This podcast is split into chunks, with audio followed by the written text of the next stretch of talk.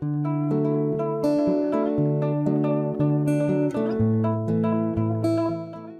hello, yo soy Leonelda Castillo y en esta ocasión te quiero invitar a aprender a manifestar con el corazón en un reto de 21 días con lecciones diarias en las que podrás aprender a conectar con esa vida que realmente deseas. Puedes conocer más sobre este reto que comienza el primero de enero en mi perfil Viviendo desde el Corazón. Te espero.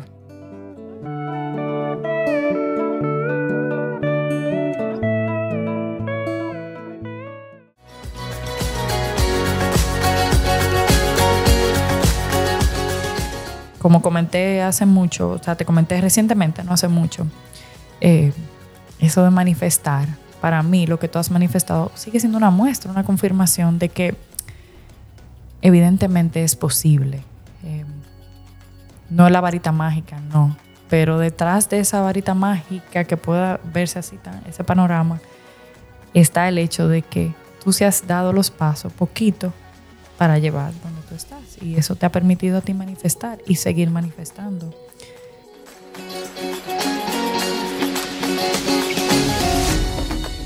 Bienvenido, bienvenida a este espacio de escucha activa, donde vinimos a contar historias, donde has llegado a conectar con tu alma, donde podrás descubrir en ti respuestas para la vida. Gracias por ser parte de Corazonando Podcast.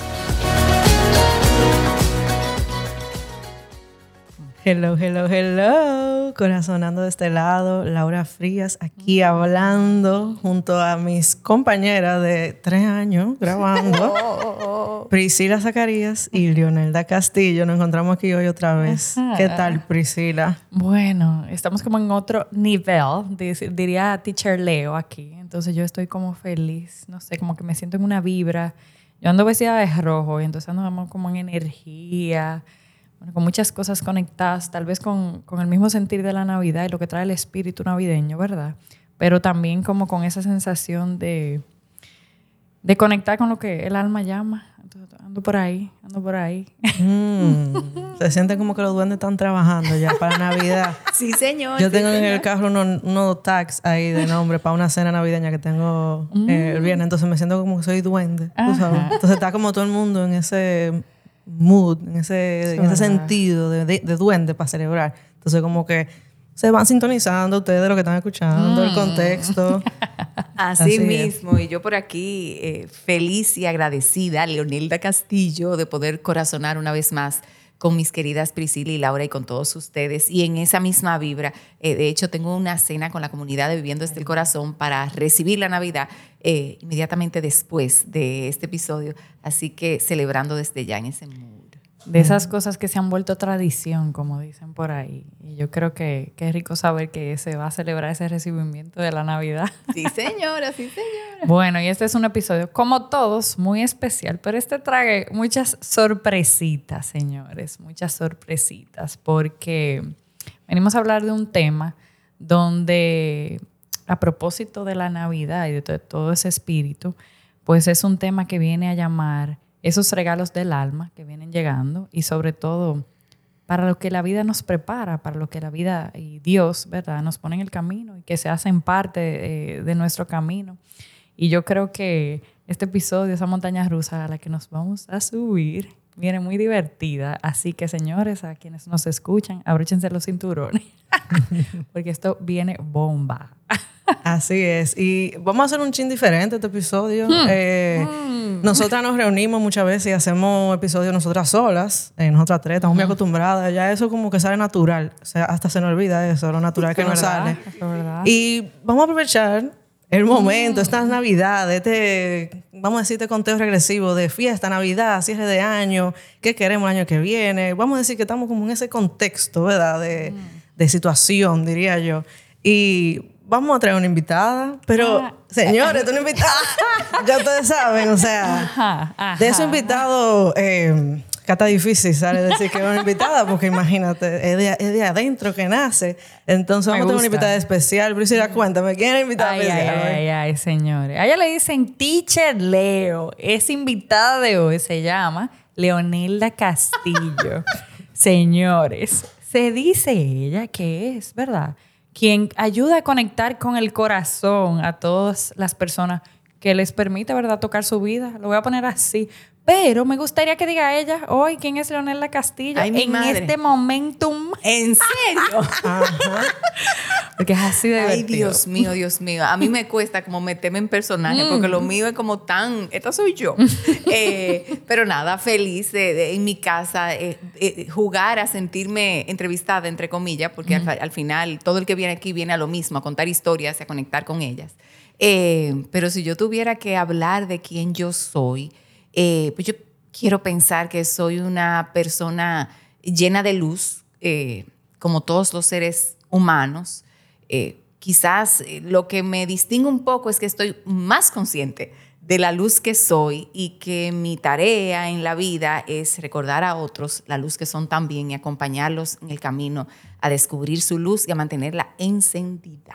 Esa es, esa es mi misión de vida. Ay, eh, bueno, Mi le dejamos ta- tarea para arrancar la Navidad, todo el que no escucha. Ah. Así es. Me encantó esa introducción, esa definición, diría yo. O tal vez no definir, porque uno no, ¿verdad? Uno es mucho más que una definición. Pero esa, esa descripción de quién tú eres.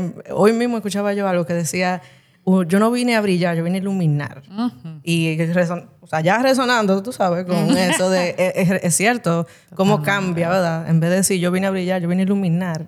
Eh, eso, eso, ya desde, desde ya yo estoy resonando con eso. Y con, con esa misma, eh, con ese mismo sentido de luz, eh, pues hoy venimos, ¿verdad?, a contar esa historia, vamos a poner esa historia eh, de ese momento, del último momento en que tú hayas sentido que estás manifestando con tu corazón. Porque eso es, ¿verdad? Una iluminación cuando uno manifiesta con el, eh, con el corazón.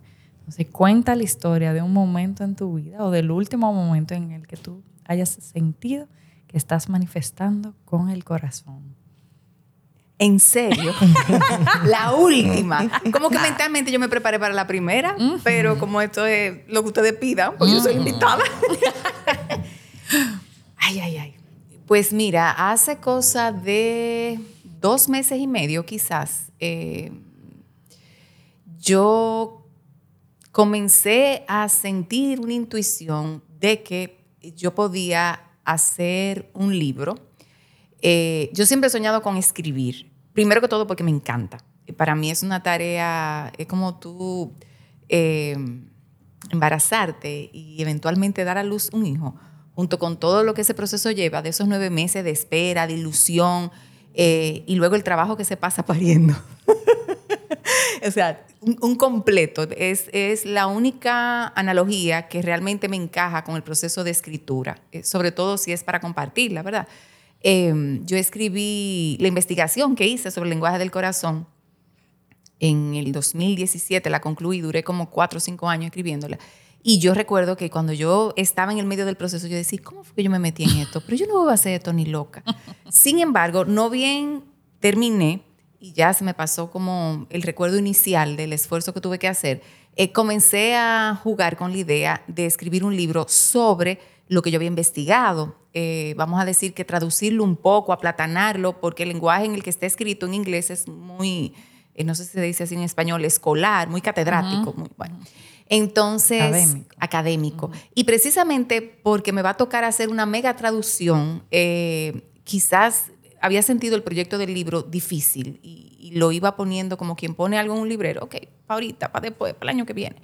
Entonces, hace un par de meses, algo me comenzó a decir, pero ven acá, tú tienes un libro medio escrito, porque yo llevo dos años haciendo un reto de manifestación con 21 audios y esas 21 lecciones yo las tuve que escribir antes.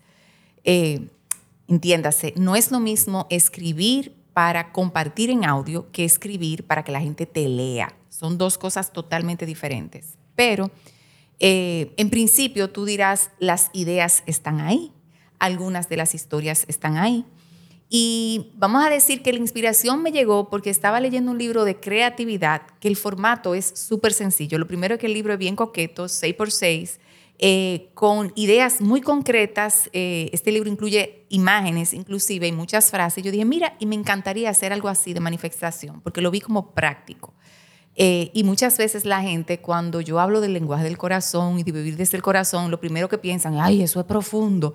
Entonces yo siempre como que he soñado con que el packaging sea, la forma de presentar el libro sea eh, amistosa, que la gente quiera tocarlo y lo vea sencillo. Eh, bueno, entonces me comenzó a llegar la idea de hacer, de traducir todo eso que yo tenía escrito ahí en, un libro, escribir un libro. Y comencé a jugar con la idea y como a tirársela a gente a mi alrededor. De repente, eh, qué sé yo, dos o tres semanas después, llamé a una persona que trabajó conmigo hace mucho tiempo en el área de mercadeo y le digo que tengo esa idea y que quizás convenga lanzar este libro para diciembre, porque el tema de la manifestación es un tema que, que va mucho con, con, esta época del año y con el arranque de un año nuevo. Y ella me dice, perfecto, dale, yo te apoyo. eh, y así mismo, como que se fueron montando gente en, ese carrito eh, le pregunto a Grecia, mi hermana, que es diseñadora, que si ella se atreve a hacerme el libro. Ella nunca ha hecho un libro, pero me dice, claro, yo hice uno en la universidad para una clase, lo hacemos. Eh, ¿Quién más? Eh, Guillermo, mi hijo, en un momento determinado me dijo, pásame el libro, que yo voy a ser tu productor, te voy a... Bueno, se fue montando gente, me tomé quizás como cuatro semanas antes de irme al viaje a México, donde todo lo que yo hacía era escribir eh, y luego prepararme para México. Y desde que llegué de México también me zambullí y hace, qué sé yo, 10, 12 días eh, el libro está terminado. Literalmente fue otro parto que también me decía en el medio de eso, pero ¿cómo fue que yo me metí en esto de nuevo? me tocó esta vez trabajar la parte gráfica con Grecia de lleno, porque como era su primer libro y el mío también, eh, sentía que no la podía dejar sola. Eh, trabajamos por Zoom sin parar. Mi esposo me comentó justamente esta mañana que él en su vida me había visto trabajar tanto. Y yo pensaba que, cuando la disertación había sido el mega trabajo, le dije, no, no, no, nada comparado con esto, esto fue más que nunca. Eh, pero el libro está en imprenta, me lo entregan en días. Eh, y, y, yo, me decía mi amigo Francisco Vázquez, que publicó su libro hace poco, que me dice, tú no sabes nada, la emoción a ti te va a dar cuando tú tengas el libro en la mano. Y yo le digo, no, es que yo creo que ya yo esa emoción la viví. Como cuando tú pares que tú dices, ya. Eh, no digo que no me vaya a emocionar, pero creo que ya como que todo ese cosquilleo y eso no lo puedo creer, ya, ya yo lo viví. Y como fue tan traumático, yo tengo un grupo de amigas por WhatsApp, entonces yo le iba poniendo, ya estoy, ya estoy de labor de parto, y a los cuatro o cinco días me dicen que la niña viene de narguita. Porque literal, era que como que yo pensaba que habíamos acabado y no, todavía falta. Eh, entonces yo diría que, esa es mi última historia de manifestación, como yo verme con esa loca idea y quizás impulsada o hasta engañada a mí misma, diciéndome, esto está a medio escribir eh, porque yo tuve prácticamente que reescribirlo todo de nuevo. Eh, y me disfruté muchísimo el, proceso, pero también fue como bien sudado. Eh, esa es la sensación con la que me quedo, como, ay, lo acabé, pero uy. igual yo, yo sé que hay una intensidad que tiene que ver con mi persona. Y con esas metas, yo creo que yo conté aquí en algún momento que cuando yo fui a terminar la disertación, yo tenía literal por lo menos cuatro años trabajando con eso. Y eso fue para fin de año, para inicio del 2017. Ya yo estaba cansada de saber que yo tenía ese proyecto, eh, no por mitad, pero bien encaminado y no verle como el fin. Y le digo a mi asesora en nuestra primera reunión de ese año, ¿tú crees que si yo me fajo, yo pueda graduarme en mayo? Y ella me dijo, it's very unlikely. o sea, lo veo muy difícil. Señor, y decirme eso y decirme, dale para allá, fue lo mismo, porque quizá en, su intención era decirme casi imposible, y yo lo que vi fue la lucecita, que al ella decir unlikely, not impossible, eh, fue como luz verde. Eh, y yo terminé esa disertación en ocho semanas, por eso para mí fue el trabajo más grande que hice. Eh, y siento que ese trabajo yo lo hice más sola, quizá por eso en mi ser yo lo sufrí más que este. Entonces, eh, como que puedo ver como en esta ocasión también, y podría nombrar otras, eh, yo soy de la gente que cuando ya yo estoy llegando a la meta, en vez de yo mermarme, yo le doy con todo. Y entonces eso pasó y, ahí está el libro manifestado. ¿Hay algún momento, o sea, ahora que tú reconozcas que ese momento te dijera, no, no, no, sigue? dale. O sea, como porque tú pudieras decir, no, no, esto no va a salir ahora, esto no se... O sea, el momento que tú dijeras, yo sentí esto y yo tenía que decir, sí, sí, dale para allá. Fueron varios, no fue uno solamente, pero más que acordarme de un momento, yo me acuerdo de una frase. Yo lo que, a mí lo que me mantuvo diciendo sigue fue el hecho que yo decía, mira, si no se da, si al final los días no dan para poder tenerlo listo, que lo impriman y sacarlo en este año, por lo menos no me voy a quedar con la sensación de que fue porque yo no hice mi mayor esfuerzo. Eso era lo que me empujaba, como que eh, saber que que yo podía dar lo mejor de mí y que si dando lo mejor de mí, a la larga la vida me decía, no tocaba ahora, iba a estar perfecto. Pero que si yo no lo hacía así, es, vamos a decir, si yo me, me excusaba en el hecho de que iba a ser muy improbable, como me pasó con la disertación, de que yo lo sacara, que era improbable, porque realmente los días fueron contados. O sea, el libro me lo entregan un martes y el lanzamiento es un jueves. Eh, que ahí hay una historia también que la voy a contar. Eh, entonces, eh, yo me doy cuenta que, que ese discurso fue lo que me mantuvo empujándome. Y la historia que quería contar es que las personas que me apoyan en el área de mercadeo me dijeron que cuando yo mandara la invitación para el lanzamiento, no ellas no me recomendaban que pusieran que era por un lanzamiento de un libro. Porque al final, si no me entregaban el libro el día que me lo prometieron, dos días antes, se iba a ver muy mal que yo convocara para el lanzamiento de un libro y que el libro no estuviese. Eh, que el plan B era poner, te invito a hacer una convocatoria para un evento especial y en el evento develar, que era la publicación de un libro, eh, y que en el peor de los casos, si el libro físico no estaba, pues lanzábamos el digital y, y bueno, y todo, todas otras sorpresitas que vienen con eso. Y yo le dije, no, pero entonces no hay chiste, porque lo rico es que todo el que va a celebrar esto conmigo desde el principio sepa lo que estamos celebrando. Y una lección que yo comparto en el libro de manifestación es deja de prepararte para lo peor. Entonces, si yo hago eso, no estoy siendo coherente con lo que estoy predicando. Vamos a prepararnos para que el libro nos lo van a entregar el 12 y cualquier cosa cruzamos el puente cuando venga. O sea, escucho la- el consejo, lo aprecio, pero no me voy a preparar para lo peor. Yo te estoy escuchando y yo tengo como 500 mil preguntas. Y me estoy como calmando, tú sabes. lo- lo- la gente que está en el cerebro mío ahora mismo están peleándose por el micrófono. Yo digo, vamos a calmarnos y elige una. Entonces, yo siento que la manifestación es una palabra o un tema que muchas veces es difícil de entender para la mayoría de gente. Tú decir manifestar eh, puede confundirse con muchísimas cosas. Eh, porque no hay algo que a veces hasta difícil de describir es en palabras, sino que es más una sensación, es una práctica, bueno, no, no sé, tú me pudieras decir más adelante, pero a mí me surge preguntarte si tú tienes alguna historia donde tú te hayas dado cuenta en tu vida que era necesario manifestar.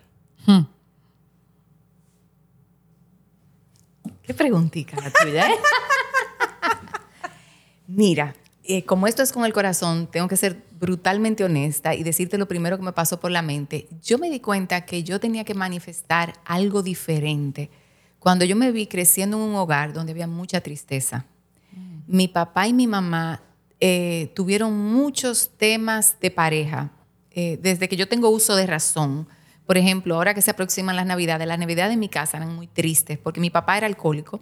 En ese momento no se usaba ese término, no se le había bautizado como tal, pero era una persona que en diciembre se te desaparecía fácil un 21 y quizá te llegaba el 23 y no se sabía la condición, o quizá llegaba el 24 con un humo, se acotaba y ahí, hasta ahí llegaron las navidades para todo el mundo, principalmente para mi mamá.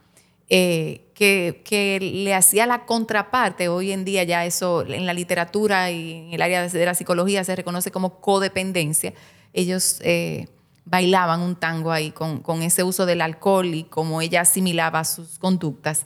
El punto es que mi mamá dependía emocionalmente de mi papá y mi papá estaba en mi casa, tenía tres casas más eh, y una vida muy tortuosa eh, para él mismo y en este caso principalmente para ella que dependía de él.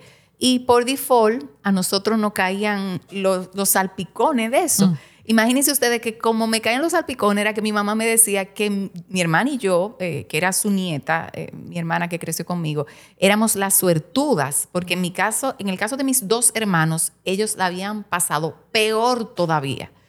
Y yo me decía a mí misma, ay no, pero espérate, esto tiene que ser diferente. Yo tengo que comenzar a trabajar joven y a producir dinero, porque entonces mi, mi papá, que fue un papá, fue el mejor papá del mundo para mí, igual tenía conductas como que tú venías a pedirle el dinero de la universidad y él te decía, ah, sí, yo te lo doy el lunes. Y entonces el lunes tú le decías, papi, acuérdate el dinero de la universidad, eh, escríbemelo el viernes. Y el viernes, o sea, él te le daba una larga ese dinero que ya cuando te lo venía a dar tú ni lo querías.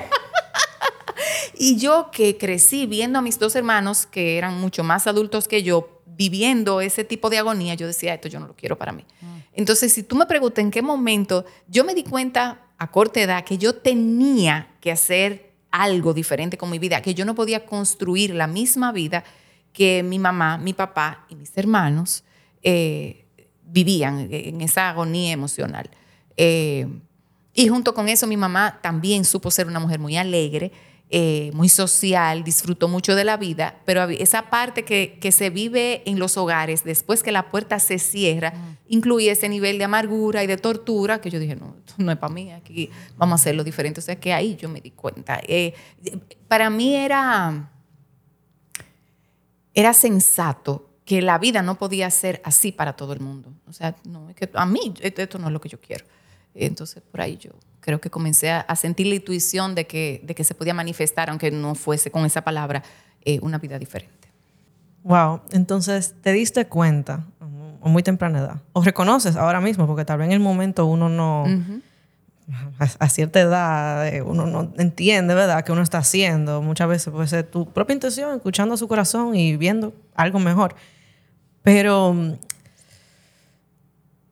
¿Tú tienes algún momento que tú nos puedas contar donde, ¿qué, qué hiciste? ¿Qué hiciste después que tú manifiestas? O sea, cuando tú reconoces eh, que algo tiene que cambiar, y, eso puede ser traducido en lo que ustedes quieran, y, te nace esa necesidad, que muchas veces no, le podemos nombre, de mm. hacer algo diferente, necesito otra cosa, necesito cambiar, ¿qué hago? ¿Qué hiciste? Mira, mi, historia de manifestación favorita, eh, que de alguna manera se quedó fuera del libro, eh, es la que me viene a la mente y voy a aprovechar y te la voy a contar. Cuando yo me embaracé de mi segunda hija, nosotros vivíamos en un apartamento de tres habitaciones relativamente cómodo, en un segundo piso, pero ustedes saben cómo somos las mujeres, ¿verdad? Literal, yo lo tengo que confesar, a mí me cogió con que nosotros no teníamos que mudar. Porque yo decía, dos muchachos chiquitos metidos en este apartamento, esto va a ser difícil. Como que no hay necesidad de uno someterse tampoco. Hay que salir de aquí. Yo crecí en casa, valoro mucho el, verdor, el patio, entonces me cogió con eso. Pero eso fue, yo, yo me di cuenta que yo estaba embarazada en abril de ese año. En enero de ese año, Marta Beato, que fue mi terapeuta por muchos años, yo vi un programa de televisión un domingo en la noche donde ella estaba eh, promocionando sus cursos. Y yo recuerdo que uno de los primeros talleres que yo hice con ella se llamaba Fijación de Metas y que invité a mi esposo a que lo hiciera conmigo. Y en ese taller, enero de ese año, que tiene que ser el año 2002, em, cuando eso no se sabía colectivamente lo que era un vision board, pero el taller era de dos noches y concluía la segunda noche con un vision board. Y ella te pedía que traía, trajeras revistas, etcétera, etcétera. Entonces, eh, mi esposo cogió como para otro lado hacer su vision board. Yo me quedo haciendo el mío, tirada en el piso. Cuando eso yo compraba mucho unas revistas eh, que se llaman El Mueble, que quizás muchos conocen, son españolas, de decoración preciosa, y ellos publican muchas terrazas. Entonces yo comienzo a recortar todas las terrazas que me llamaban la atención y a ponerle en una cartulina. Y mi esposo pasa caminando y mira para abajo y me dice, ¿qué es eso? Y yo le digo muy, muy yo, mi casa, la mira, la terraza de mi casa. Y me hace como, una cosa tuya. Y se va, respira y se va. Eso fue en enero. Eh, perfecto, yo salgo embarazada, comienzo a decir que nos tenemos que mudar y comenzamos a buscar casa en alquiler.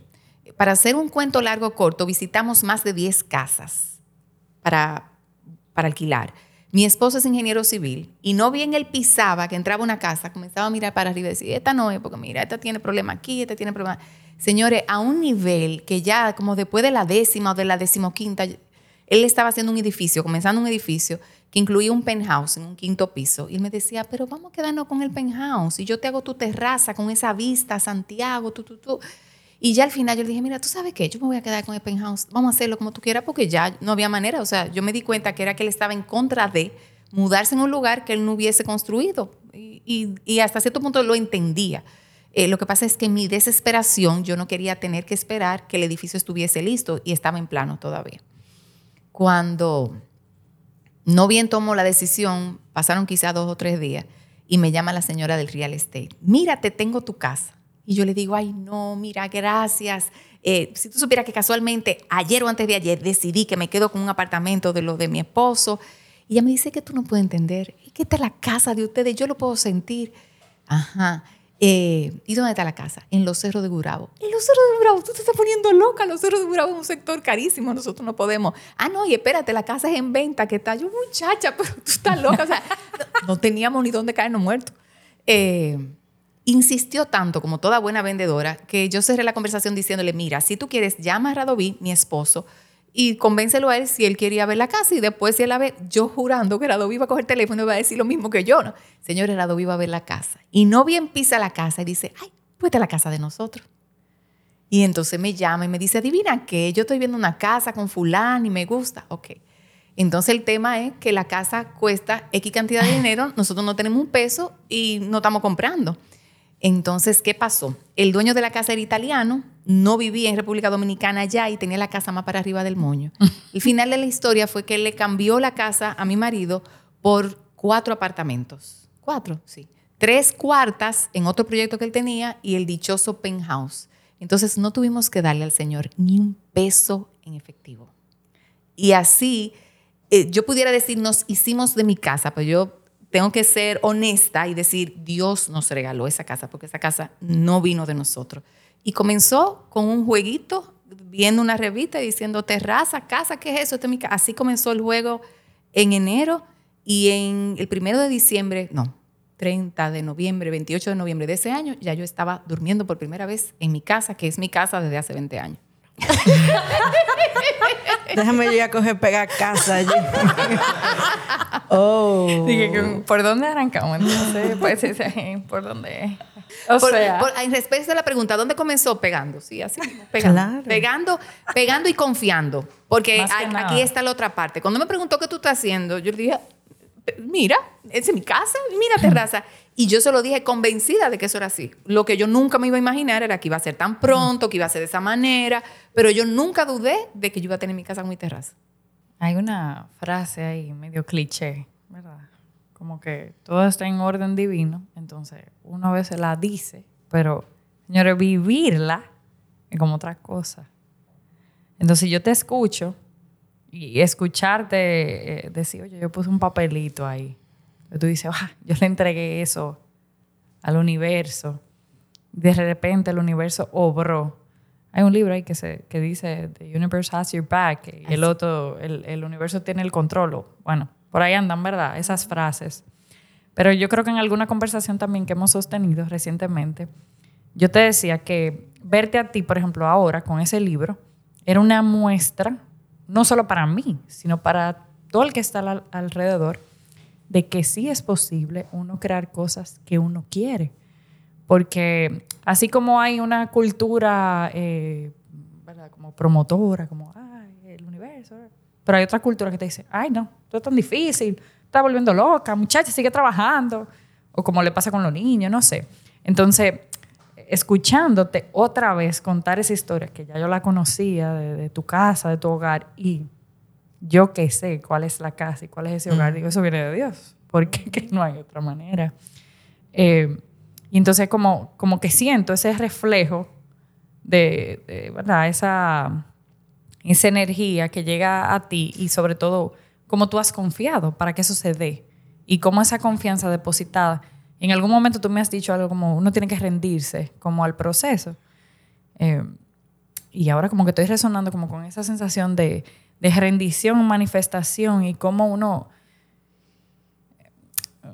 el, ser humano como que lo quiere controlar. Entonces como que yo quiero, sí, claro, yo quiero la casa, pero yo quiero esta, así, así. Y al final hay que como que, déjame depositar, eh, eh, depositar esto en, en Dios, en lo, ¿verdad? En lo que uno cree, el universo, en esa luz que, que uno confía.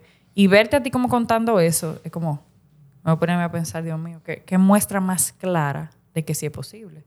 Y tú se lo contarás a 20 gente y una gente, alguna dirá, "Pum, mira, ahí está Leo. Pero el otro, ah, wow, pero es de verdad. Entonces, como que es posible. Eh, y me, me nace como preguntarte que tú has sentido muchos aliados a lo largo de tu camino y, por ejemplo, en, ese momento de tu casa, esa persona que empujó un chin más y tú has sido de la que empuja también cuando tú lo sientes. Entonces, como e- ese momento que a ti te has tenido tú, así alguien como que te ha empujado a hacer algo que tú mismo lo dudabas. Yo creo que todos hemos tenido a alguien, pero ahora, recientemente, ¿has tenido tú alguna persona que en algún momento de duda te, te hasta con una frasecita, wow, la verdad que por esta persona, gracias porque me lo dijiste y por aquí voy. Es verdad que estoy aquí parada y no me has hecho dudar. O ha sido una confirmación eso que tú me has dicho. Ahora, para seguir, para continuar. Porque el proceso se ve muy lindo, pero dentro de ese proceso, ¿verdad? Como todo ser humano, pues pueden darse muchas cosas. La parte oscura, o no tan Sí. bonita, no tan contable, vamos a decirlo. Pues mira, si tuviera que eh, contar eh, con un apoyo reciente eh, y al mismo tiempo me toca confesar recurrente, tendría que hablarte de Guillermo, mi hijo mayor, eh, que tiene 24 años y que en un momento donde me vi eh, un poco abrumada con lo del libro, tanto por el poco tiempo que tenía como por mi intención de brindarlo en un formato, como expliqué, más concentrado. Eh, y, y cómo yo quería contar tanto que yo decía, no sé cómo yo puedo adaptar el formato a esto. Y me dice, no, dámelo a mí, que yo, yo te ayudo y, yo te digo. Eh, y sí, tú lo vas a lograr y claro que sí se puede y no lo dude. eh, o sea que esa voz. Eh, Pero casualmente, y como manera de confesión, lo tengo que decir porque parte de lo que está surgiendo en mí, en un momento donde yo estaba segurísima que yo tenía que dar un paso muy difícil para mí para mi familia, que era el de moverme de nuestro negocio, del Instituto Eli, porque ya yo sentía que mi corazón no estaba ahí. No porque no amo el Eli, porque lo adoro, sino porque sentía que mi servicio estaba llamado a ser en otro lado ya, porque Leli, ya Leli yo le había dado todo lo que le podía dar, lo que me tocaba dar en ese momento. Fue justamente en una conversación familiar en un restaurante un domingo en la capital que tuvimos una conversación parecida a esta, eh, a lo que hacemos aquí sin interrumpirnos, sin juicio, eh, mi marido, mis dos hijos y yo, y que cuando a Guillermo le tocó hablar con los ojos llenos de lágrimas, me dijo, salte ya. Yo no estoy de acuerdo con que tú dures un día más. ahí". Y el papá se quedó duro. Y que, o sea, Porque, eh, porque lo dijo con una determinación que entonces me puso a mí lagrimosa, eh, porque fue como si yo me fuera, me viera en un espejo y quizá con esa fuerza ya más masculina diciendo, ya está bueno, ya, salte ya, pon una fecha y vete ya. Eh, entonces eh, fue una persona que en un momento donde yo sabía lo que quería, pero desde mi mente, como dice Laura, con todas las voces que uno le pasan por la cabeza, era como, bueno, sí quiero, pero no sé cómo ni cuándo, porque tú sabes que to- todo, lo que... Salte ya, pon fecha y salte ya. Entonces fue una persona que me dio ese empujón. Y otra historia que me viene a la cabeza, eh, casualmente para el 20 aniversario de Leli, eh, cuando me tocó eh, dar las gracias y decir unas palabras, yo describía que mi marido, mi compañero, mi esposo, es el hombre de los sí. Porque no hay una cosa que yo le haya dicho a Radoví que yo quiero hacer que él lo haya puesto en duda. Ni me haya buscado un pero.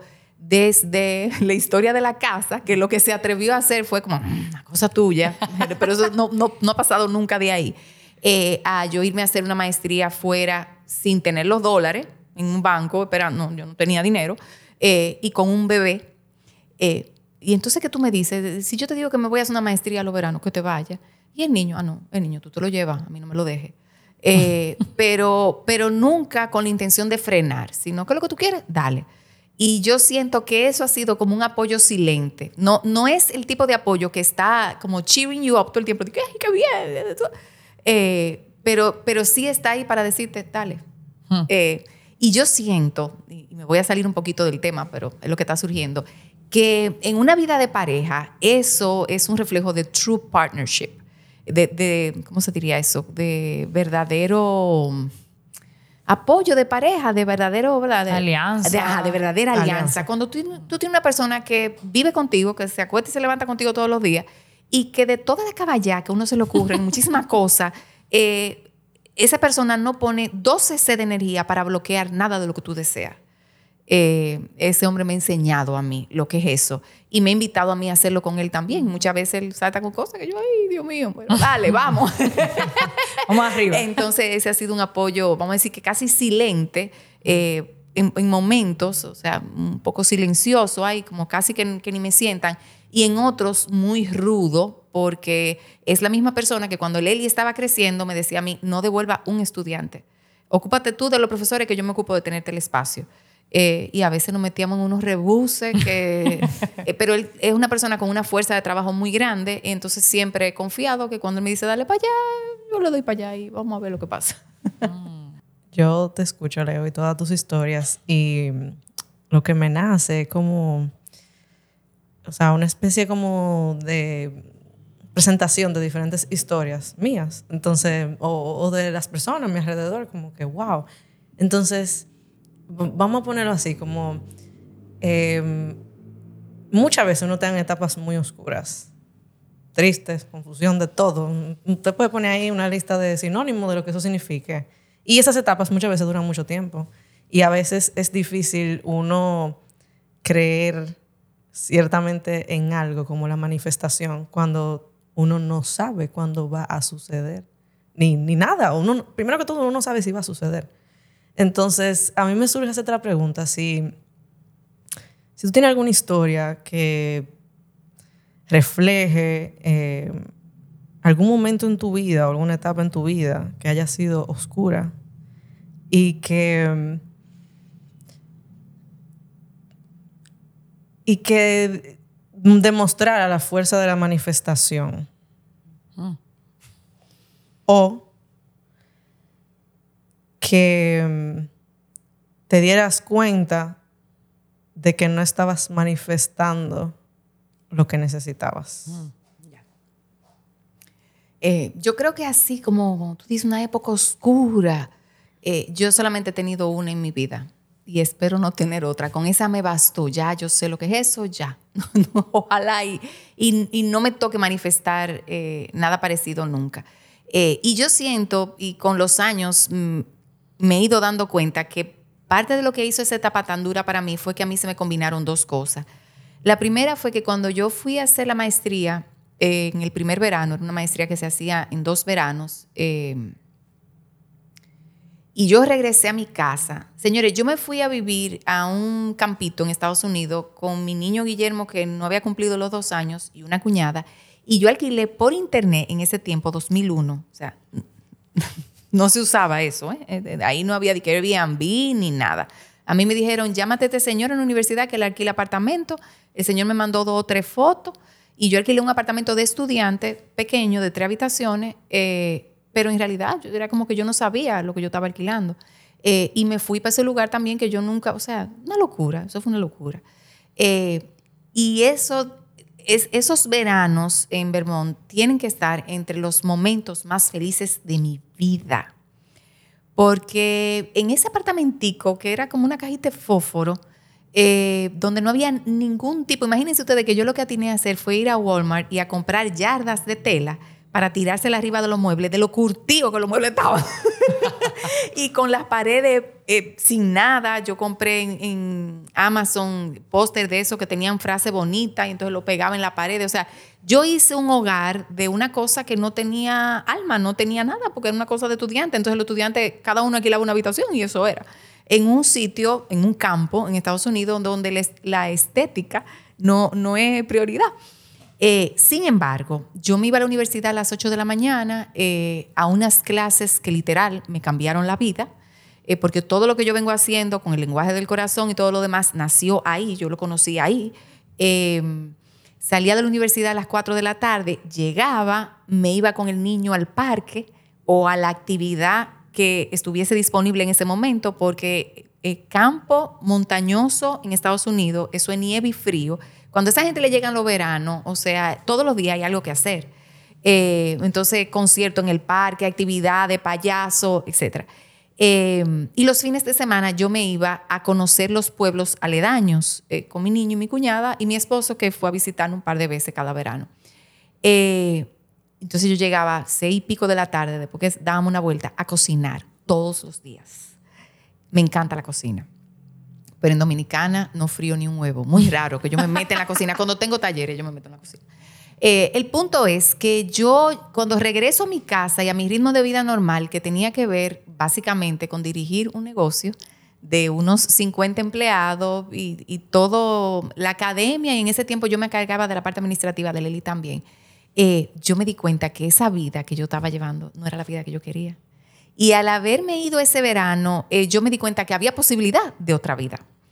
y que no era un tema ni con la pareja, eh, tenía que ver un poco con el trabajo, porque me di cuenta, fue como darme la cara de que, mira, lo que tú estás haciendo en el trabajo en el día a día no te está llenando. Eh, pero era una cosa muy personal, era como el ritmo de la vida, ese agite, ese yo no bien comerme bocado de comida y tener que salir huyendo para el trabajo, que a Guillermo le diera fiebre y me llamaran que había una situación a las 8 de la noche y yo tenía que bajar al instituto. Yo siento que todas esas cosas a mí me traumaron en, en pleno español. Y eso se combinó con que mi mamá falleció al año siguiente y yo hice un duelo pesado, porque ese era el miedo mío de la vida, que el día que mi mamá, yo me acuerdo yo con 12 años, yo me sentaba a calcular, si mi mamá se, mueve se muere de 70, yo voy a tener tantos años, o sea, era el miedo para el que yo me había preparado la vida entera.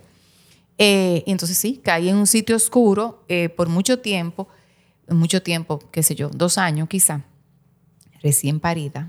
O sea, cuando tú hablas de que todo se mezcló, eh, yo me acuerdo que la habitación de María Camila chiquita era gris, no, beige con rojo. El, motivo era un oso marrón, pero todo era beige con cuadritos rojos. Eh, pero en realidad ella me dice, mami, mi habitación, ¿por qué beige? un reflejo del momentum. Eh, entonces, em, yo comencé a dar pasitos ahí, como que yo sabía que había algo con el trabajo. Entonces yo comencé a decirle a Radovi, comenzarme a salir un poquito de la oficina, porque no me siento, yo, yo sé que quiero algo, pero no sé qué. Y aquí viene la parte más difícil para mí. Yo me comencé a salir de la oficina y a prepararme para dejar gente haciendo ciertas cosas que ya yo sabía que podía hacer otra gente. Que yo tenía la capacidad de entrenar a una gente para que lo hiciera igual o mejor que yo, sin saber lo que yo quería. Mm. Y yo creo que ahí es donde la gente se guaya, porque la gente no quiere moverse hasta no estar seguro de para dónde va. Y yo comencé el doctorado eh, sin saber sin saber bien ni siquiera lo que era un doctorado. Yo comencé el doctorado porque recién acabé la maestría, le digo a mi mentora, yo me siento como que a mí me falta algo. la depre me tenía, me faltaban muchas cosas. Y ella me dice, sí, yo sé que a ti te falta algo, tú tienes que seguir estudiando porque tú tienes una vena académica y vamos a hacer un doctorado. Y cuando ella me manda la descripción del programa, yo dije, esto es para mí.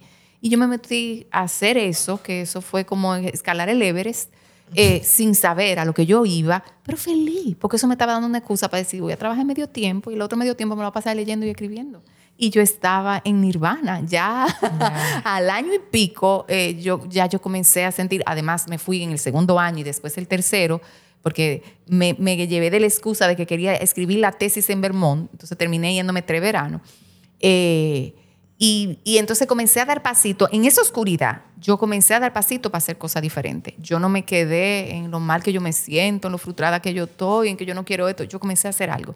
Y eso que comencé a hacer, lo comencé a hacer totalmente a oscuras, porque de verdad yo no sabía para dónde yo iba. Es el momento favorito de Laura, pero favorito de todos. Eh, el momento de conectar con nuevas historias a partir de estas historias y a ti que nos escuchas, cuéntanos qué, resuena contigo, qué idea nace, con qué estás conectando ahora mismo, qué otras cosas ha traído en ti, qué nace en ti, ¿verdad? Esto es corazonando.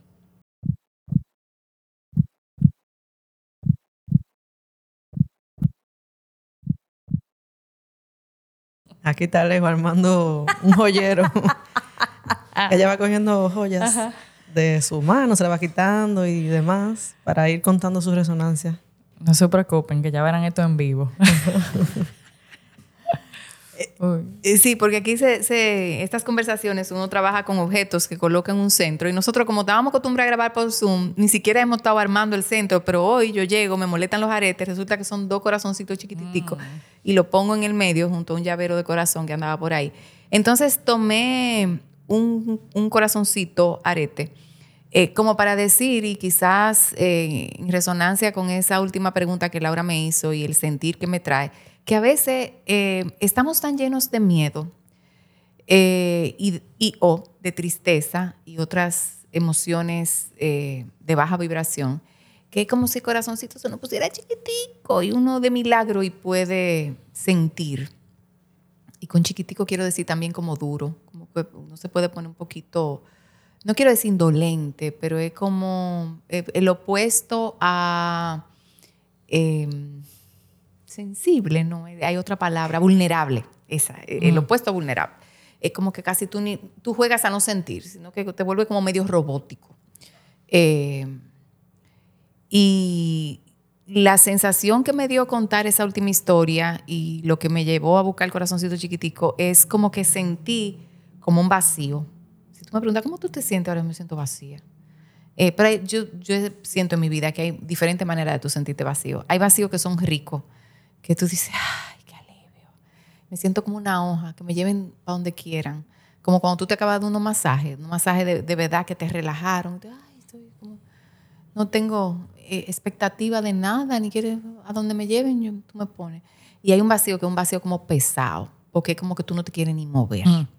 Entonces conecté con esa sensación de vacío eh, al contar esa historia y, conectar con, con esas sensaciones que muchas veces uno relaciona con la depresión, con el duelo, con... Y entonces como si la pregunta, wow, ¿y, y cómo se manifiesta desde ahí? Eh, y yo, desde mi cabeza, aquí no es corazón hablando, te diría, yo no quiero manifestar desde ahí. O sea, esos momentos donde uno está pesado son momentos para uno como, o para mí, en mi, en mi caso, yo lo que, a lo que recurro es a pedirle a Dios que me dé luz para cada pasito. Eh, Un pasito ahora, dame luz para ver si es por aquí. Como un taller que tengo, una persona muy querida que en su presentación final le decía, ponía la canción Vipéame Señor. Eh, es como, papá Dios, ven, dame luz, dime tú por dónde. Eh, porque no, en un momento así, no es desde mi ser que yo quiero eh, que venía a manifestar. No estoy, en, no estoy en ese modo. Tienen que pasar muchas cosas para entonces yo ponerme en ese modo. Eh, pero sí, en mi caso me ha servido mucho saber que lo que quiero es luz y que lo que quiero es sentirme mejor y trabajar para eso. Eh, y también resonando con mi marido, que a veces cuando me oye hablando de lo que yo hago y lo que yo digo, vocea atrás, sí, pero dile también que tú te fajas mucho. Porque a veces la gente oye hablar a uno de estas cosas y piensa que como, como que yo estoy vendiendo una varita. Y es como, no, estamos conscientes que no hay varita. O sea, esto es mucha intención, eh, mucho corazón y mucho trabajo. Porque solo no se hace. Eh, hay que estar presto para cuando se pre- presentan las oportunidades. Sensaciones. Una sensación como de. eh, como un apretón por dentro, así como que chulo manifestar, pero cuando tú no estás ahí, como está diciéndole ahora mismo, como que, ¿y entonces? ¿Cómo, cómo, cómo bajamos eso?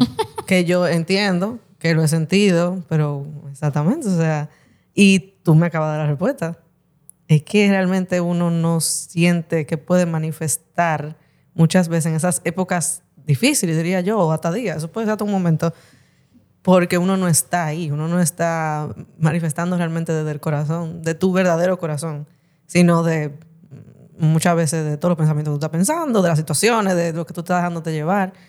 Eh, entonces, por eso yo siento que a veces, por más que tú le digas al otro, por más que tú te digas a ti mismo, eh, vamos a manifestar, vamos a sentarnos, yo quiero, no te sale igual porque no estás en ese, en ese momento, diría yo, de, de ese corazón que quiere soñar, que quiere eh, ver lo mejor para ti, que quiere hablarte. Él está ahora mismo un poco silente. Eh, necesita tiempo, necesita otras cosas. O necesita coger un ching mal paso, porque a veces eh, yo siento que eh, esa misma etapa, que siento que es una etapa que estoy viviendo ahora mismo y que tengo un tiempito viviendo, es como que el corazón mismo te dice, pero espérate, espérate. porque no estamos ahí. Eh, no me lleve eh, más rápido de lo que yo puedo, porque ahora mismo tú necesitas esto. Y los pasitos que tú tienes que dar, es uno delante del otro, y después hablamos.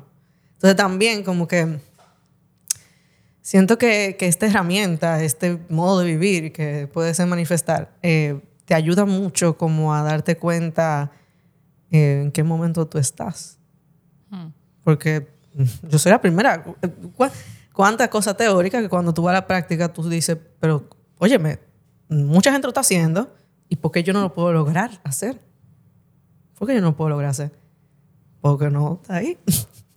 no está ahí. Entonces eso también es bastante, diría yo que liberador, eh, verlo en los demás, escucharlo y aceptarlo, porque al final, eh, pues es escuchando tu propio corazón que tú estás. No luchando tanto con eso, porque a mí me pasa mucho. Yo digo, ok, vamos a hacer eh, diario de gratitud.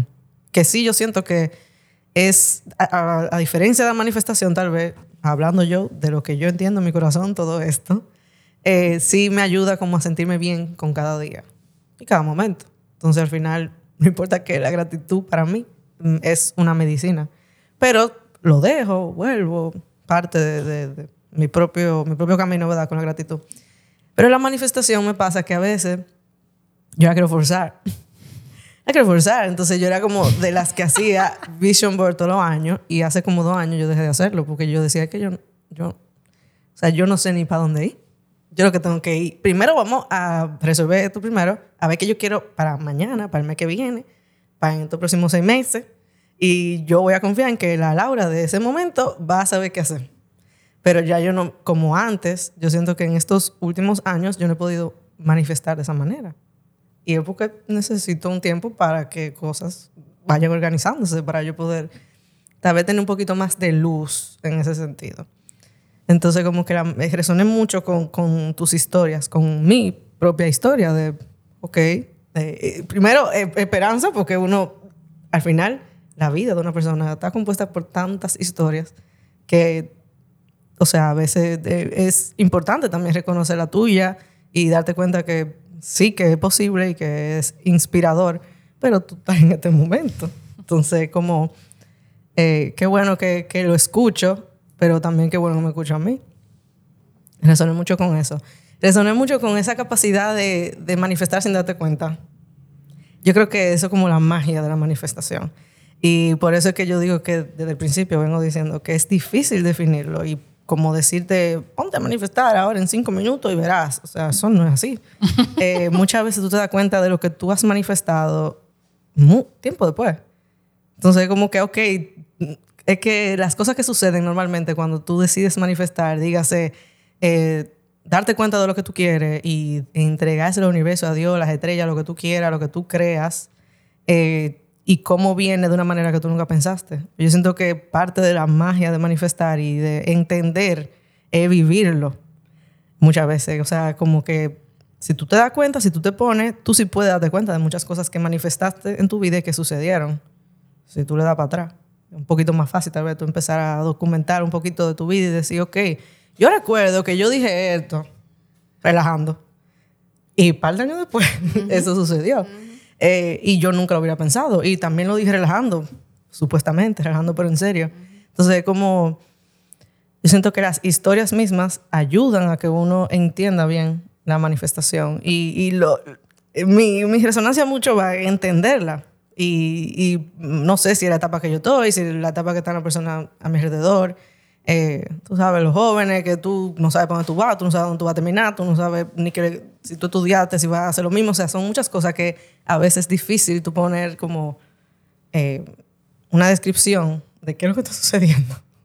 Entonces siento que la manifestación, como tú demostraste en, tus historias, no es como, no se puede calendarizar, tú no puedes, eh, tú puedes aprender, claro que sí, de ella, porque yo he visto tu, tus talleres de manifestación y todo eso, es más como darte cuenta de qué está diciendo tu corazón y hacia dónde, tú, hacia dónde quieres ir y, y poner, eh, yo siento como soltar eh, ese deseo, esa, ese, ese,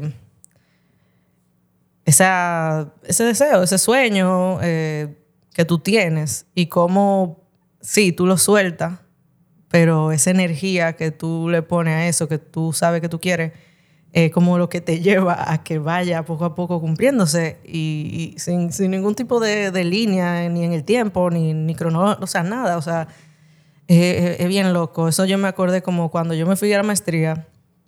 Sí, o sea, ese año yo hice todo lo posible para irme a la maestría, fue 2020. ¿Qué pasó en el 2020? Hello. Eh, entonces, como yo nunca hubiera pensado, hace, o sea, eso fue en 2020, ya de 2018, desde que, yo me, desde que yo me gradué, ya yo venía manifestando eso. Yo no sabía cuándo iba a pasar, ni cuándo iba a poder irme, tampoco, porque no solamente dependía de mí. Eh, y, y, sucedió. Y para colmo pasó una pandemia en el 2020. O sea, yo decía, pues ya, esto no va a suceder, esto que yo he manifestado todo, todo año no va a suceder y al final sucedió. Lo manifesté y de verdad lo, lo quería y todo, ¿verdad? Yo siento que eso se siente alrededor y, la gente, mis aliados, ¿verdad? Lo sintieron y esto es lo que me tocaba. Pero después me di cuenta que eso yo lo venía manifestando desde hace mucho más tiempo. No fue en el 2018. Eh, yo empecé a accionar tal vez porque ya había terminado la universidad y empecé a trabajar. Y yo dije, bueno, pues poco a poco yo voy averiguando sobre eso de cómo irme y eh, etcétera. Pero cuando yo fui a Europa a mis 15 años, yo manifesté volver. Y, yo, y uno de mis deseos en la Fontana de Trevi fue que yo iba a volver otra vez. Yo no sabía cuándo. Entonces, luego que van pasando las cosas, tú te das cuenta que realmente tú vienes manifestando cosas desde hace mucho tiempo. Y así mismo, cosas tal vez que tú no entiendes por qué te están sucediendo, vienen manifestándose de, de, de las energías que tú le has puesto a las cosas y no necesariamente intencional. yo creo que eso es algo también como que he aprendido. Como que a veces yo siento que soy culpable de mi propia circunstancia, hmm. pero realmente es un, un efecto de cómo tú has entendido, procesado la cosa, lo que tú quieras. Como yo también, la misma manifestación, me ha ayudado como a entender que, mm, que uno no puede culpabilizarse también por lo que ha manifestado mal, porque uno no lo entiende. Entonces, cuando ya cuando tú lo entiendes, lo chulo de la manifestación es poder manifestar algo diferente. Pero, claro, eh, de decirlo a hacerlo, de decirlo a hacerlo hay mucha, mucho aprendizaje, mucha conciencia, mucho de todo.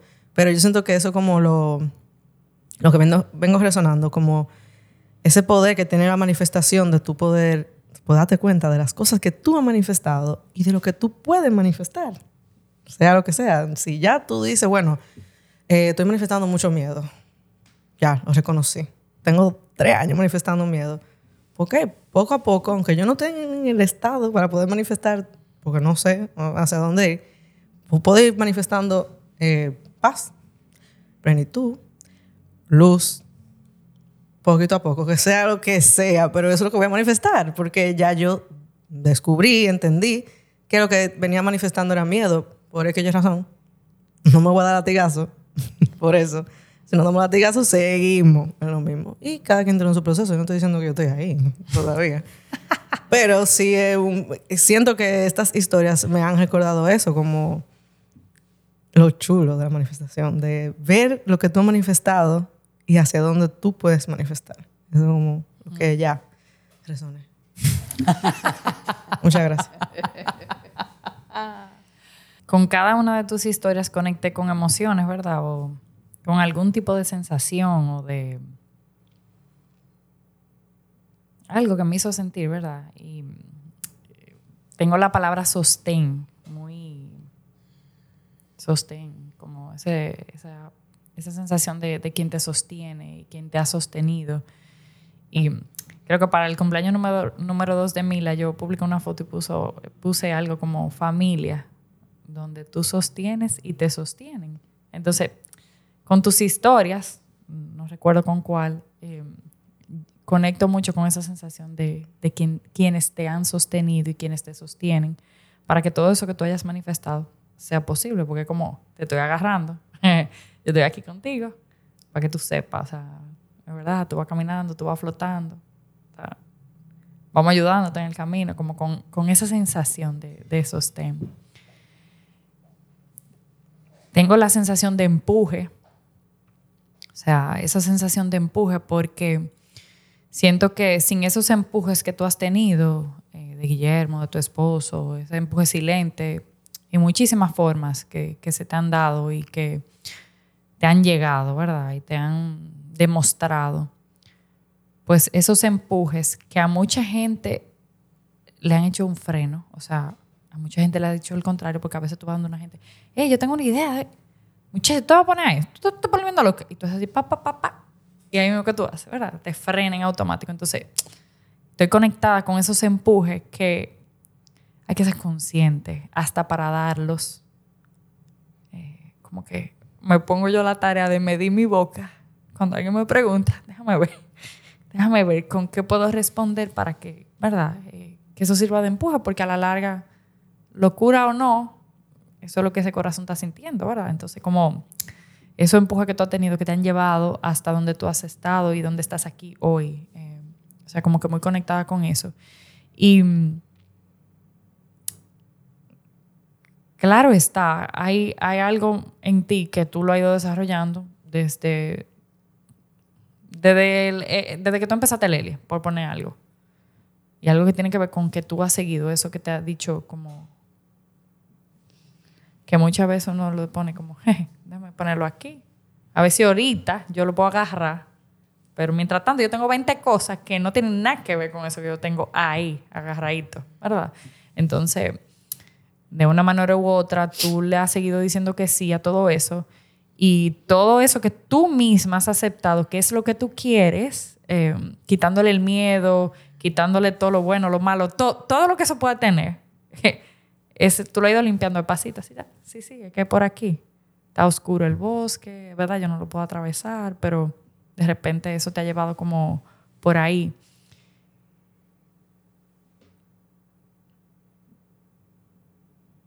Y tengo la sensación de esa, de, como de una tormenta. Lo recuerdo mucho porque, claro, conecté con, con tu momento de duelo por tu mamá. Yo conecté con el momento de duelo por mi papá.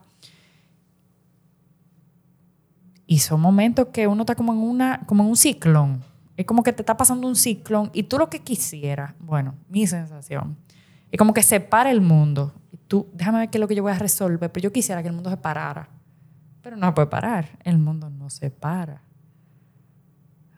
Sea, tú tienes que, si tienes que resolver que tiene, en tu momento tenía hijos, no sé qué. O sea, ese momento que te está pasando un ciclón por el lado, tú ni sabes ni por dónde agarrarlo y tú estás, Dios mío, y recuerdo una frase que me dijo una amiga recientemente que me dijo, bueno, cuando a mí me da como que le da depresión, yo lo que empiezo a organizar mi casa, porque lo único que yo puedo hacer es organizar la casa. lo cojo para mí, para adentro, para la... Entonces, como en esa sensación de tormenta, pues mirando cómo en esos momentos, tal vez lo único que uno puede hacer es ordenar un poco y limpiar, eliminar lo que no funciona, qué sé yo, las cosas que, ¿verdad? que ya tenemos que están para, para no estar ahí. Y como comenté hace mucho, o sea, te comenté recientemente, no hace mucho, eh, eso de manifestar, para mí lo que tú has manifestado sigue siendo una muestra, una confirmación de que evidentemente es posible. Eh, no la varita mágica, no. Pero detrás de esa varita mágica que pueda verse así, ese panorama, está el hecho de que tú se has dado los pasos poquito para llevar donde tú estás. Y eso te ha permitido a ti manifestar y seguir manifestando. Y que en tu mente tú lo hayas proyectado de una manera y tu corazón y Dios haya intervenido como de otra manera. También es una, una muestra de manifestación porque yo lo creo de una manera en mi mente, pero la vida y el universo tienen otro control. Entonces también es como aceptar que esa manifestación está en... Yo, la, yo como que lo manifiesto desde mí, pero papá Dios que sabe cómo es que se va a dar. Entonces, como sintiéndome conectada también con, esa energía. Hmm, por ahí ando. Ay, mamá. Ay, mamá. Eh, pues resonando 2.0, no puedo dejar de decir algunas cosas. Eh, cuando hablábamos ahorita de, qué pasa cuando uno está en, lugares oscuros internamente, eh, estamos manifestando ahí también. Hmm. entonces, es como, ten cuidado con lo que tú manifiestas desde ahí. Hmm. En mi caso, ese ciclo terminó con que me dio cáncer. Hmm. Y con el cáncer, eh, que, fue interesante porque cuando a mí vinieron a decir que yo tenía cáncer, ya yo estaba recuperada de lo que había sido mi oscuridad, o eso entendía yo. Eh, entonces fue como, en serio, ahora que yo me siento tan bien esta noticia, pero ese cáncer no, nació de una noche a la mañana o no fue de que me he pasado. Yo tenía meses, si no años, cultivando unas energías que no eran de bienestar. Eh, entonces sí, hay que tener mucho cuidado con lo que uno manifiesta cuando uno no se siente bien. Eh, y escuchándote hablar eh, de, lo que sí podemos hacer, es como si, ¿qué es lo que yo sí puedo hacer sin anestesiarme? Sin jugar a anestesiarme. Porque muchas veces uno se pone a organizar o se faja a trabajar para no pensar, para no sentir. Entonces, así no como vamos a salir de ahí tampoco. Eh, y si yo me pongo a pensar eh, algo que a mí, y, con toda, eh, lo digo sin falsa modestia, en algo que yo sí reconozco que he sido muy buena, es aprendiendo. yo soy una buscadora, entonces toda la vida yo he leído y he querido aprender, y yo no leo para decirme, leí estos tres libros, o sea, yo leo y aplico. Eh, y cuando yo te digo yo estoy mal y yo me quiero sentir mejor, vamos a ver qué es lo que voy a hacer, dónde quieren que voy a la terapia, qué es lo que tengo que hacer, que hay un taller así, así anótenme. O sea, yo nunca me quedé frozen. Eh, eso tengo que admitirlo también. Y yo me imagino que eso en el proceso me tiene que haber ayudado. Eh, quizá yo me moví demasiado. yo, yo, soy, yo iba para el otro extremo, yo hacía too much. Pero en ese hacer too much fui encontrando cosas que me fueron ayudando a salir de donde yo estaba yo siento que nunca las cosas se van a manifestar exactamente como tú la pensaste. Mm. Estamos en una cabina grabando este episodio y yo comencé a hacer radio. Duré cinco años haciendo radio por puro chance. En mi plan, yo nunca desde mi cabeza hubiera puesto a hacer radio. Es más, era una cosa que ni siquiera me atraía.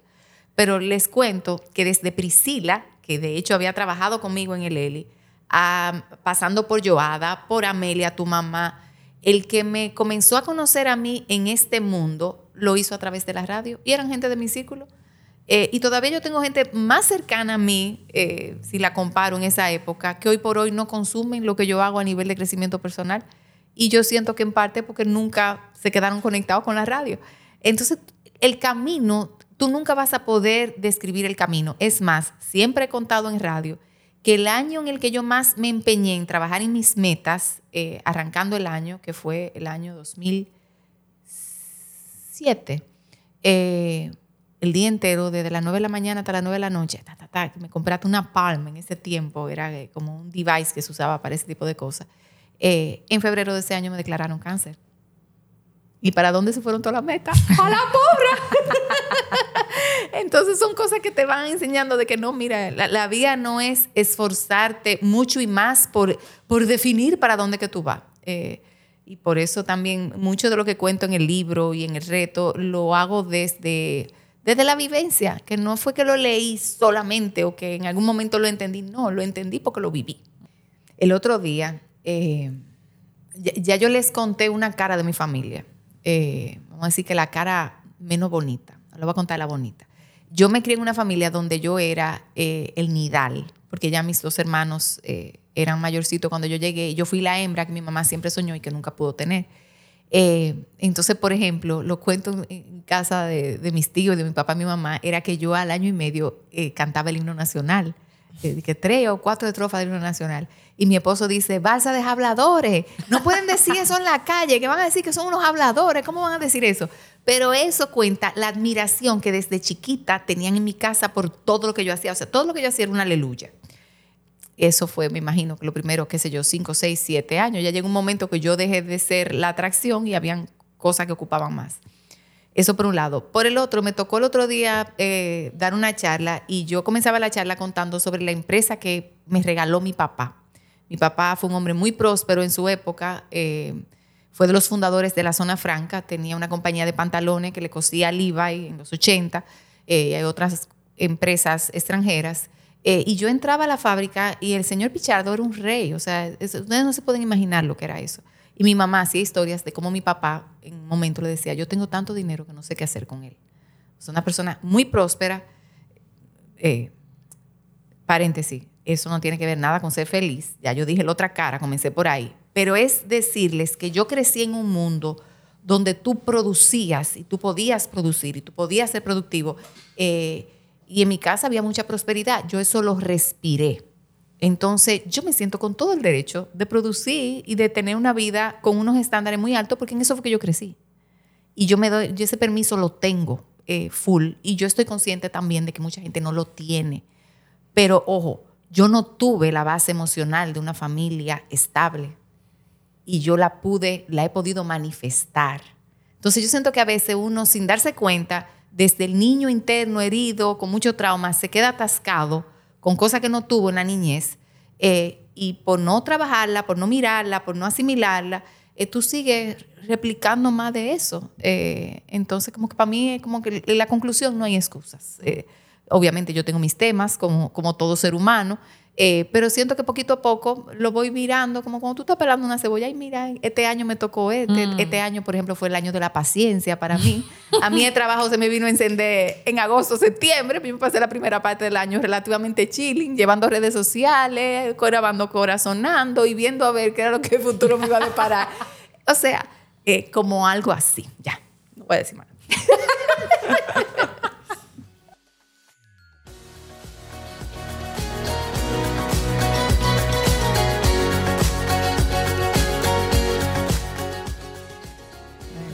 Vamos a entrar a los regalos. Los regalos dentro de este envol- em- esa envoltura, ¿verdad? Yo siento que ya para finalizar el corazonando, eh, siempre nos preguntamos qué nos llevamos de esta, de esta conversación, qué no teníamos y tenemos ahora luego de esta conversación. Y como que le vamos a poner un lacito y lo vamos a envolver y lo vamos a poner En como un regalito. Así que nada, ¿qué nos llevamos? ¿Con qué se recoge esto entonces? No sé. Uy, uy, uy. Bueno, pues a mí me- lo que me llega ahora mismo es que intención o decisión Hmm. de que en la manifestación es necesario creer. Señores, para bien o para mal. Entonces uno tiene que saber a dónde usted va a poner esa intención de manifestar yo decido que puedo manifestar lo que yo siento, quiero, muchas veces lo que no quiero también. Entonces, como con esa conciencia. Ay, ay, ay. Pues yo me voy con dos cosas. De atrás para adelante, yo decía, la empresa que me regaló mi papá. eh, mi papá vendió esa fábrica cuando yo tenía 15 años. eh, ya cuando él vino a morirse, de eso no quedaba nada. Mm. Entonces, y yo siempre supe, porque yo no tenía su apellido, porque no era mi papá biológico. Eso es otra historia para otro episodio de Corazonando. Pero, entonces yo siempre crecí sabiendo que yo de mi papá no iba a heredar una mota. eh, y ahí se me cae la cédula. Mota, ¿saben lo que es la mota? El centavo de los tiempos de Trujillo. Eh, que yo no era de esos tiempos, esa, esa es una frase que heredé de mi mamá. Eh, pero eh, es como que no heredé la empresa física, pero sí heredé las vivencias de lo que construir eso en el día a día eh, significaba y, y de lo que era vivir en esa prosperidad. Entonces, parte de lo que yo me llevo en este episodio es como, wow, habiendo dicho eso y todo lo conversado, que yo le estoy heredando a mis hijos. Hmm. Eh, y para mí, como mamá, como ser humano, pero como mamá, esa es la real manifestación. O sea, todo lo que yo quiera manifestar en la vida, a la larga, eh, así como uno dice así muy cliché, yo quiero darle a, mi- a mis hijos un mundo mejor en el que yo crecí. En mi caso, mis hijos lo saben, nunca ha sido un esfuerzo para dejarle un mundo material mejor que el mío, porque para mí eso nunca ha sido un tema. Eh, pero ahora me doy cuenta que sí eh, me da ilusión dejarle una posibilidad de un mundo donde ellos puedan decidir qué quieren crear eh, vivido. Hmm. Entonces, como que, ay, yo creo que, que descubrí cuál es la herencia de la que yo me, me estoy sintiendo más orgullosa ahora mismo. Eh, eso. Em, y tú dijiste algo que yo escribí la palabra cambio y ahora no me acuerdo. Ah, eh, también manifestar, que, que no hemos hablado de lo que es manifestar con el corazón y ya no va a dar tiempo, pero creo que, que la conversación se ha encargado más o menos de ir diciendo, cuando uno manifiesta con el corazón, uno se da cuenta que uno va cambiando en la vida. Hmm. Mira, yo siempre había soñado con eh, pasar temporadas en diferentes sitios, incluyendo Madrid, España, que me encanta. Y hoy por hoy sigo soñando con que en algún momento quizá Leli tenga una franquicia allá, porque siento que es una ciudad súper interesante y que lo- la oferta de Leli eh, sería bien recibida en un lugar como ese. Pero yo no me veo viviendo en Madrid ni loca. Como tampoco me veo viviendo en Estados Unidos, que a veces yo decía, quizá en New England me gustaría que una casita para irme al verano, no me hace falta. Me siento más cómoda en mi piel y en mi dominicana que nunca. Por mencionarte un ejemplo. Y así hay muchísimas cosas que yo las soñaba hace 10 años y ya no es lo que yo quiero. Eh, y aprender a manifestar con el corazón para mí se ha tratado precisamente de darme cuenta de muchos sueños que yo he tenido que o ya lo cumplí, como me pasó con el Eli, y ya me toca moverme de ahí, o que se añejaron y ya, eso no era, no era lo que iba. Y también, y yo siento que a veces uno no está manifestando más de lo que uno quiere ahora, porque uno se ha quedado juqueado con una cosa que uno Ah. quería hace 5 o 7 años, que yo lo digo tanto que ya yo no puedo decir otra cosa que no sea esto que yo dije que quería. Entonces ya, por ahí, cierro. ¿Qué cierre? Ajá. Y yo que me llevo, bueno. Eh, me vino como la imagen de las dunas de Bani, que en el 2014 yo fui con mi curso de colegio, teníamos un viaje para el sur. Y yo recuerdo, señor, el trabajo que hay que pasar en esa duna, ¿ok? Yo feliz, me encanta todo eso, qué sé yo. Yo fui con unos tenis, se me estaban quemando los pies. Y cuando yo subí esa duna completa y yo vi esa playa, yo dije, ah, ok, ya se me olvidó todo eso. Entonces, mientras me estoy quemando los pies en esta etapa de mi vida, eh, yo sé que viene una playa luego de las dunas. ¿eh? Eso yo creo que también es manifestar, porque porque ya lo, como ustedes habrán escuchado mis historias, pues bueno, tal vez no puedo manifestar así, de que eh, algo cercano, o no sé, que manifestar, ¿verdad? Válido. Pero yo estoy manifestando esa playa. Eh, yo no sé cuál va a ser, eh, ni, ni qué, ni cómo será, ni, si, ven- ni de qué forma vendrá tampoco. Pero yo estoy clara de que algo mejor va a venir. Y yo creo que eso es parte también de manifestar eh, desde el corazón, de, de ese corazón que dice, yo sé que Dios te tiene a ti lo tuyo. pero ahora mismo me estoy quemando los piecitos en, en- en la duna. Y también me llevo como eh, un poquito como de claridad, diría yo, porque eh, como bien hemos hablado, a veces uno está manifestando cosas que no nos hacen bien. O cree uno que no nos hace bien. Porque tal vez no las cosas más chulas del mundo que te están pasando, pero siento, dentro de mi propia experiencia, que muchas veces eso tiene que suceder, eso se tiene que manifestar para lo que tú realmente quieres. Entonces, como tal vez deja de poner la etiqueta de que "Mm, todo esto que yo estoy manifestando está mal y me está sucediendo todo esto, pero realmente que puede ser que necesita que sucedan esas cosas para luego manifestarse lo que realmente tú vienes anhelando o quieres para ti. Entonces, como que me llevo eso. Mm. Muchas gracias. Ajá. Señores, esto es corazonando. ¿Y por dónde lo recogemos aquí? Ajá. La montaña rusa está llegando, señor, al final. Pero hay un anuncio muy importante. Esto no puede quedar así. Porque esto de manifestar con el corazón, y aquí hemos hablado de muchas historias, hablamos del libro, ¿verdad? Cuente, teacher Leo, ¿qué es lo que book is viene? coming. Dele para allá. Bueno, en este mes de diciembre eh, vamos a, a tener la culminación del libro de manifestación. Y alguien me dijo una frase ayer que me dejó, estoy resonando con ella todavía, que me dijo, lo difícil no va a ser venderlo, lo difícil es que la gente lo lea. Eh, no voy a hacer coro de esa afirmación, lo que voy a decir es que mi sueño es que todo el vivo lo lea eh, y que todo el vivo se atreva a manifestar la vida que realmente desea. Y con esa intención fue que preparé esas 10 lecciones eh, sencillas, prácticas, eh, pero son lecciones eh, que nos van a invitar a hacer las cosas diferentes, a usar la mente diferente, a conectar con el corazón. te digo cómo. Son 10 lecciones, te das cuenta que tú estás... Y entonces tengo ese reto también de manifestación, que ya este es el tercer año que lo hago a partir del primero de enero, que son 21 días con un audio eh, que a mí yo recomiendo escucharlo todas las mañanas porque es muy rico despertar como con esa vibra, con una lección por día también con prácticas. Entonces yo siento que es la combinación perfecta porque en el libro tú, tú aclaras los conceptos, eh, lees historias, eh, hay alguito de reflexión, pero el reto de manifestación es una experiencia que acompaña, que complementa todo lo que vas aprendiendo en el libro. Entonces es casi como un dos por uno de fin de año que lo puedes disfrutar, lo puedes regalar.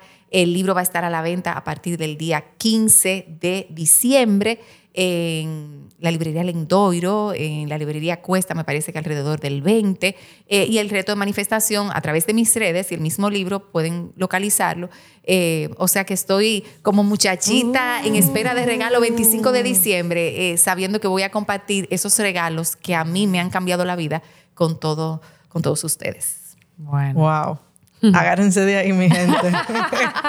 ya ustedes saben, aquí la teacher Leo, ahora autora Leonela Castillo. en, en, un tema que si yo me siento a hacer un plan, jamás yo hubiera soñado con escribir mi primer libro sobre el tema de la manifestación. Jamás. Hacemos otro episodio después hablando de eso. Eh, síganme en Viviendo desde el Corazón, por favor, para todos los detalles. Nos vemos en un próximo. Chao, chao.